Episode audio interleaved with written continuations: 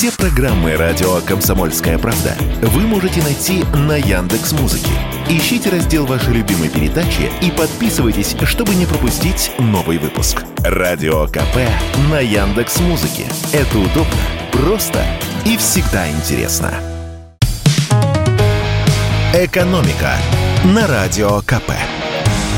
Здравствуйте, дорогие слушатели радио «Комсомольская правда». В эфире наш ежедневный обзор самых важных и интересных экономических новостей.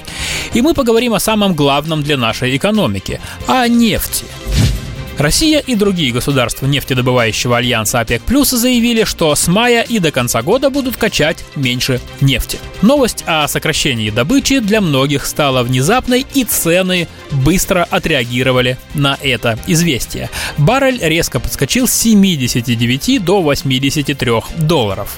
Вспомним, что еще в феврале российский вице-премьер Александр Новак заявил, что наша страна добровольно сократит добычу нефти на 500 тысяч баррелей в сутки от средней добычи февраля. Как нам пояснил ведущий аналитик Фонда национальной энергетической безопасности Игорь Юшков, свои обязательства мы начали реально выполнять к концу марта. И вот к нам неожиданно присоединились другие страны Альянса ОПЕК+.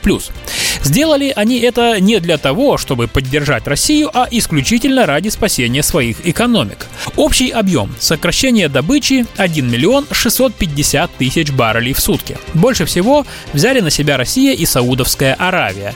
Остальные участники урезались поменьше, пропорционально объему своих производств. И по мировым меркам это достаточно серьезные цифры. Наш эксперт считает, что эффект для рынка будет сильным, и в ближайшие дни мы увидим заметный рост цен до 90 долларов за баррель. Главный вопрос, зачем это нужно? Как объясняет Игорь Юшков, это решение является ответом на действия некоторых стран Европы и Америки. Центробанки этих стран и Федеральная резервная система США подняли ключевые ставки – когда такое происходит, экономика неизбежно замедляется, потому что кредиты дорожают, бизнес их берет реже, вот экономика и не развивается, что снижает спрос на нефть. Чтобы цены не упали ниже 60 долларов за баррель, участники ОПЕК Плюс и приняли свое решение. Так вот, для России это выгодно, ведь чем дороже нефть, тем больше мы заработаем. И никакой потолок цен нам не помешает. По крайней мере, наш эксперт в этом уверен. Напомню, что в декабре страны Большой Семерки, Евросоюз и Австралия установили этот потолок на уровне 60 долларов за баррель. Если российская нефть продается дороже этой цены, то компаниям из э, стран, которые присоединились к потолку, запрещено перевозить и страховать нашу нефть. Но всем остальным-то можно. И сейчас нашу нефть все чаще перевозят флот, который работает санкционными странами – Россией, Ираном и Венесуэлой. Поэтому и потолок нашим экспортерам не страшен. И от новостей высокой экономики давайте перейдем поближе к нашим с вами кошелькам. Со дня на день а, водителям нужно будет выполнять очередной сезонный ритуал – поменять зимние шины на летние. Об этом уже напомнил научный руководитель Гидромедцентра России Роман Вильфанд. По его словам, на юге страны после 5 числа уже можно переобуваться, а в Москве до 10 апреля нецелесообразно. А вообще, менять зимнюю автомобильную резину на летнюю пора, если хотя бы 5 дней ночные температуры не опускались ниже плюс 5 градусов. Примерно такого же подхода придерживаются и автоэксперты. Но у нас тут передача не про погоду, а про экономику. Поэтому логичный вопрос, а что у нас вообще с новой резиной?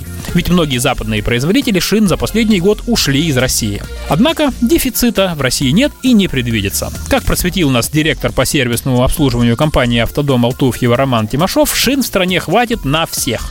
Китайские производители обеспечивают четверть российского рынка.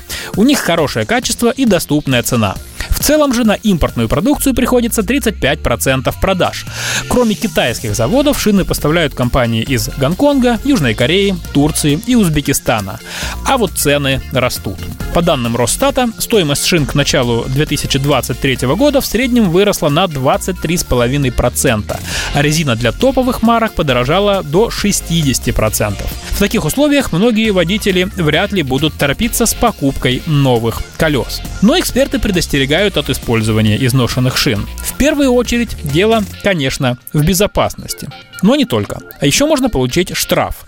За езду на лысой резине могут оштрафовать на 500 рублей. Такой же штраф можно получить, когда размеры шин правого и левого колеса на одной оси отличаются. Экономика на радио КП.